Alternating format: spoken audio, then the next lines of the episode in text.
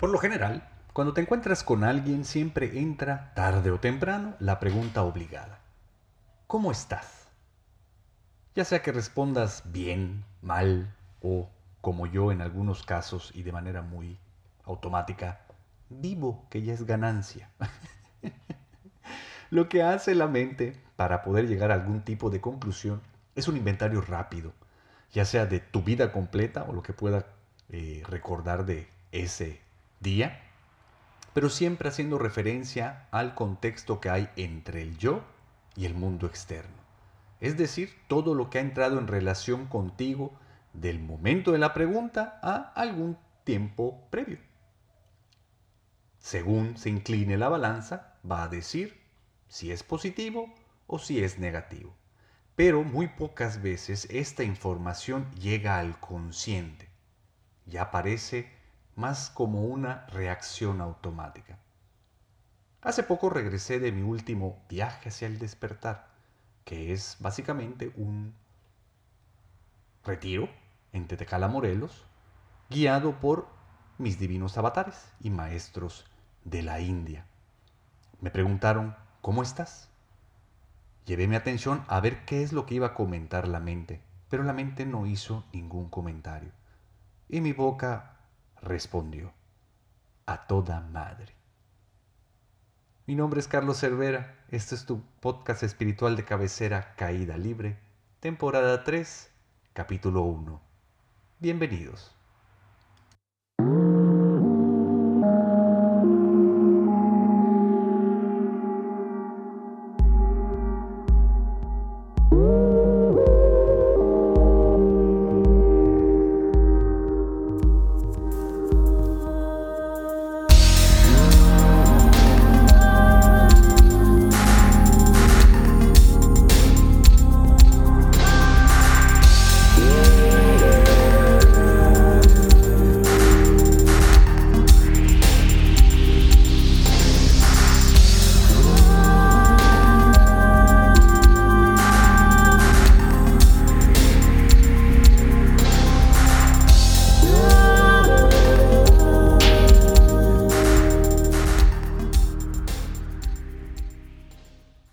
Habemos temporada 3 de Caída Libre. Este es el capítulo 1. Y si es primera vez que estás escuchando este podcast, pues bienvenido. Este es el mejor capítulo que puedes escuchar porque quiero tomarme esta media hora de tu tiempo para poder explicarte pues lo que yo considero que es básico que explique para poder eh, no extraviarte entre todas las chingaderas que digo durante esos 30 minutos. Estábamos hablando específicamente del estado del despertar y seguramente ya has escuchado mucho al respecto porque el internet y seguramente tu círculo está pues lleno de este tipo de comentarios. No por nada llegaste a este podcast. Pero quiero darte cuál es la perspectiva, quiero compartirte cuál es la perspectiva que mis divinos avatares tienen con respecto al despertar. Y para eso tengo que explicarte entonces, primero que nada, que es el Golden Age Movement, del cual formo parte. Este movimiento lo que está buscando es poder contagiar el despertar como si fuera catarro. ¿Para qué? Pues para que más gente pueda realmente ser feliz.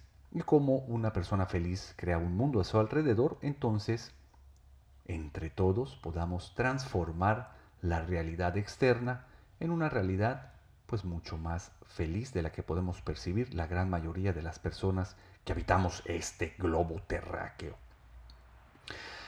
Es fundado por Sriyama y Sri Bhagavan, que son considerados avatares de la India, avatares espirituales, es decir, gente que viene a cambiar la espiritualidad en esta generación. Toda su vida se han dedicado a esto, pues tienen como misión liberar a la humanidad del sufrimiento.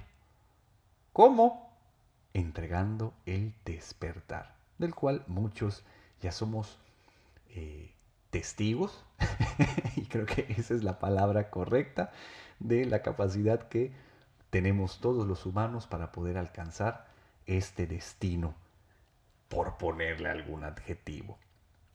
Golden Age Movement, pues ahora está esparcido por todo el mundo, comienza en la India, y si eres latino, el punto más cercano es Tetecala, Morelos, en Hacienda La Luz, con este retiro de tres días llamado viaje hacia el despertar, en donde tu cerebro recibe un cambio físico, el cual hace que tu conciencia pueda expandirse y además se mantenga así, regalándote una nueva percepción de la realidad. Sri Bhagavan habla de el estado de despertar, el cual posteriormente te llevará a la iluminación. La iluminación es de la que hablan todos los maestros ascendidos e iluminados, tales como el Maestro Jesús o principalmente el Maestro Buda. Así es, todos podemos alcanzar la budeidad, pero antes de esto es posible que uno alcance estados de despertar. ¿Y qué es un estado de despertar? Te voy a contar mi propia experiencia. Cuando yo llego al camino espiritual, sobre todo al de la Ones University, la cual posteriormente se convirtió en el GAM, Golden Age Movement, pues fui llevado básicamente por el enorme sufrimiento que estaba teniendo. Un sufrimiento mezclado entre el físico, psicológico y existencial. Es decir, tenía un chingo de los tres que se iban intercalando dependiendo de mi relación con las cosas en el día, pero siempre porque mi atención estaba completamente centrada en mi mundo externo y en una posición de víctima, básicamente, pues iba reafirmando mi existencia, sintiéndome como el ser que más había sufrido en toda su existencia. Ahora me da mucha risa simplemente pensarlo. Para el 2013 hice mi primer viaje a India. ¿Y por qué lo hice? Porque estaban dando el despertar. Los de la Ones University, mis divinos avatares. Y para mí el despertar en ese momento era la iluminación. Y ¿Qué, era la iluminación para mí? Era como alcanzar superpoderes y convertirme en un ser que caminaba sobre el agua y convertía el agua en vino y que podía revivir a los muertos, tal y todo lo que hacía el Maestro Jesús. Háganme el bendito favor, eso es lo que yo creía. Básicamente era un yo, pero chingonométrico, ya saben, como un eh, todopoderoso eh, que iba a lograr todos sus objetivos y satisfacer todos sus deseos, empezando por los carnales y económicos, ¿no? Pero sin poder sufrir. Era una idea bastante bonita, sirvió para hacerme viajar hasta el otro lado del mundo y chutarme pues veintitantos días de encierro. Pachanguísimos, o sea, me la pachangué padrísimo, lo disfruté mucho y definitivamente recibí un despertar. No como yo me lo imaginaba, pero definitivamente fue un antes y un después en mi vida. Y siento que también como que el principio de la parte más hermosa de mi vida. Tuve eh, experiencias pico, en las cuales Kundalini se elevaba muchísimo y me sentía conectado con todo, pero definitivamente mi ego era enorme. Y el que empezó a crecer sobre todo fue un ego espiritual terrible, ¿no? Que todos podían ver, menos yo. El caso es que me la pasaba bastante bien, o mucho mejor de lo que había sido mi vida antes de hacer ese viaje. ¿Qué fue lo que recibí como despertar en esa ocasión, en ese primer viaje en el 2013. Hoy puedo entender que es algo que mis divinos avatares llaman como el quedarse con lo que es. ¿Y qué es quedarse con lo que es? Tenemos que entender que el yo es una ilusión, que está como resultado por la creencia de que ese diálogo que existe dentro de mi cabeza, que es simplemente un cúmulo de pensamientos que se van renovando uno tras otro de manera automática entre mis dos orejas, me engancha y me identifico con eso creyendo que yo soy ese eh, pensar, el cual es repetitivo, compulsivo y, bueno, por su naturaleza y en mi caso personal, sumamente destructivo, sobre todo en esa época. Con los veintitantos días que pasé haciendo esas sadanas que nos daban nuestros maestros, quienes obviamente tienen una capacidad eh, espiritual y una conciencia sumamente expandida, pues logré de alguna manera desidentificarme con eso, con ese pensar compulsivo y pasarme al lugar del observador, pero siempre con una distancia muy pequeña entre la mente y yo, intercalando el creerme la ilusión del yo y salirme de esta misma. Pero lo que sí se volvió permanente, o al menos eso es lo que creo, fue que ya no podía hacerme pendejo con lo que estaba pasando dentro de mi mundo interno, quedarme con lo que es. Ya no había tanta capacidad para justificar todo lo que pasaba dentro de mí utilizando el mundo externo como un pretexto. Me fueron quitando de manera paulatina la capacidad de culpar hacia afuera y empezar a ver qué era todo lo que estaba pasando dentro de mí junto con la oportunidad de permitir que eso se mantuviera. Obviamente empezaba una lucha interna enorme. También mi ego buscaba la manera de querer continuar sobreviviendo. Entonces el desgaste continuaba y aunque de repente habían capacidades para poder experimentar el momento presente y lo que estuviera sucediendo en mi mundo interno, también habían momentos en los que esto era imposible. Por lo tanto, como también yo venía de pues treinta y tantos años de vivir en la ilusión del yo, pues estaba completamente lleno de heridas, todas las heridas que también mi ego utilizaba para decir quién era. Al irme haciendo consciente una por una de estas heridas, las cuales comenzaban a salir a flote como reacción o resultado de mis relaciones externas, de todo lo que había fuera de mí, que me empezaba a espejar y detonar todo eso que había en mi interior, pues la actividad era muchísima, así como el intentar luchar contra eso, cambiarlo, transformarlo, lo que tú quieras, pero definitivamente mucha energía estaba siendo quemada por hacer algo con lo que pasaba ahí. Pero, pues también había cierta conciencia de lo que estaba pasando.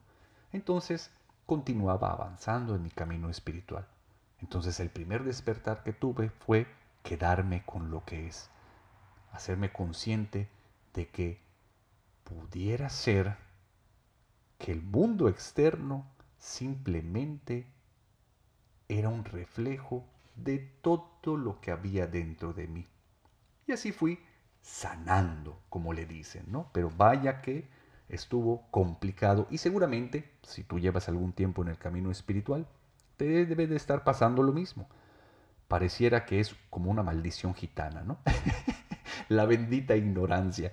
Porque una vez que empiezas a saber, a hacerte consciente de que, bueno, de todo lo que trae esto del despertar, pues ya no puedes hacerte pendejo. Y hacerte consciente muchas veces, siempre que haya alguien ahí, pues lo hace difícil y duele. ¿A quién? Pues a mí, al yo. Pasaron muchos años, no quiere decir que no continúe avanzando, por supuesto, todo en este universo se encuentra en expansión y en movimiento, y como dicen mis divinos avatares, no hay esfuerzo que no sea recompensado, así que claro que fue creciendo mi conciencia. Nada es permanente, así que hubieron subidas y bajadas, pero estos picos fueron haciéndose cada vez más sutiles, cada vez eh, menos complicados o dolorosos o gozosos o como quieras. Pero ahí estaba la mente diciendo todo y comparando y llegando a conclusiones y juzgando y teniendo un comentario sobre todas las cosas. Realmente no podía decir que me encontraba experimentando la vida ni tampoco viviendo momento a momento lo que la vida trajera. Pero había cierta conciencia. El tiempo pasó y esto fue aumentando, algunas veces disminuyendo. No importa lo que yo pueda comentar al respecto.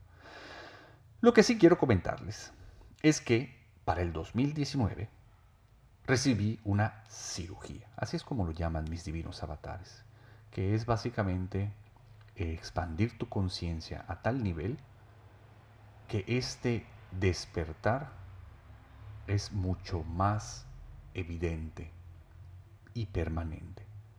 Recuerdo que la experiencia que tuve, y he comentado en las temporadas anteriores del podcast, me conectó por un instante con el todo. Desapareció completamente el ego y la mente se cayó. Entonces todo continuó sucediendo automáticamente, pero lo que no había era identificación con nada, porque básicamente solo existía el todo, la presencia divina. Y como ya hemos platicado, pero se los recuerdo, la presencia divina es Sat Chit y Ananda, existencia, conciencia o inteligencia y dicha. Entonces fue una enorme pachanga. Yo creí que eso se iba a quedar para siempre, creí que eso era la iluminación, no lo sé, la verdad, pero de que la pasé poca madre, la pasé poca madre. A partir de ese 2019, todo fue diferente. Digo, todo es diferente todo el tiempo. Pero para que les quede claro, los comentarios de la mente disminuyeron visiblemente. Incluso ya podía, de alguna manera, momento a momento, si así me lo proponía, dejar la mente callada. Claro que no es útil para la vida porque pues necesito seguir trabajando. Incluso para grabar este podcast necesito utilizar a la mente. Pero esa fue la diferencia. La mente ya no me utilizaba a mí tanto, sino ya era yo utilizando a la mente como a una herramienta que es bellísima y súper útil para medir, restar, multiplicar, comparar, ya saben, ¿no? y todo lo demás sucedía automáticamente. Y me la empecé a pasar muy bien. Así es como la mente podía juzgar pues mis relaciones, ¿no? Mi mundo externo mi mundo interno en relación. Yo podía decir que estaba muy bien. Pero para este 2020, con la última cirugía, todo fue muy diferente nuevamente. Todas mis experiencias pasadas, por lo general, eran muy violentas y físicamente mm, evidentes. Mi cuerpo se movía y yo tenía experiencias y visualizaba cosas y tenía visiones y sentía cómo me llevaban a otros reinos y la mente comentaba esto, aunque yo podía observar a la mente, ya saben, cosas sumamente intensas cuando Kundalini sube. Pero en esta ocasión todo fue sumamente sutil. ¿En qué sentido? El cuerpo se movió violentamente como siempre. Hubieron visiones de todo tipo. Hubieron experiencias dentro, fuera, en medio del cuerpo. De todo hubo. Pero la mayor... Estoy repitiendo mucho la palabra diferencia, pero no importa.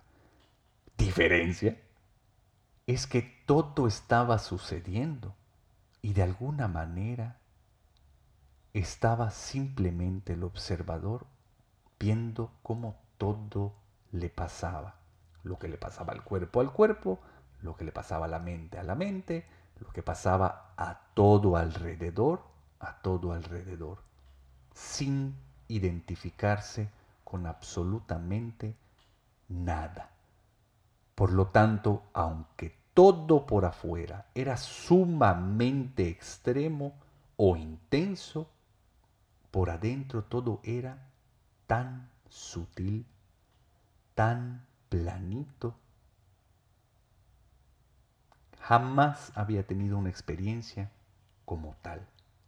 Por eso, ya que regreso y la gente comienza a preguntarme, la mente no tiene comentarios para poder explicar cómo me siento en este instante. Por eso responde a toda madre no porque todo esté bien o porque todo esté mal, sino porque a mí la frase a toda madre no me queda clara. Es decir, que dentro de mi cabeza esta frase no, no, no queda, es, es muy abstracta aún.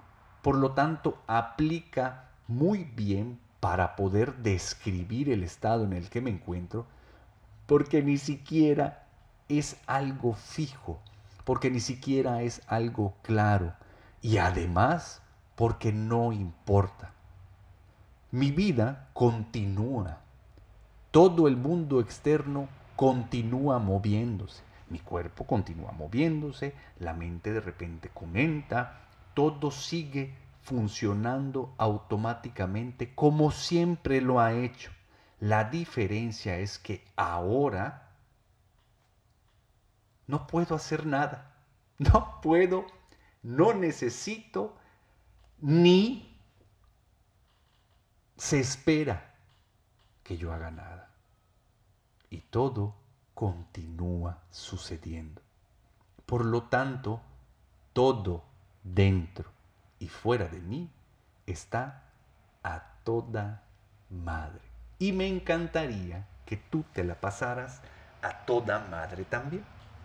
Por eso, la solución es que te enganches al camino espiritual, que investigues más sobre el Golden Age Movement. Por cierto, te dejaré la información en los apuntes del podcast y te embarques en esta odisea que es expandir la conciencia. Lo único que pudiera llegar a sucederte es que dejaras de sufrir. Y creo que vale la pena siquiera el ponerlo en duda. Tetecala Morelos te espera un reencuentro con tu divinidad te espera. La mejor parte de tu vida te espera. Cualquier duda que tengas, si necesitas más información, todos tus comentarios, mándamelos con mucho gusto, les voy a poner toda mi atención. Te deseo una vida extraordinaria. Nos vemos muy pronto. Bye.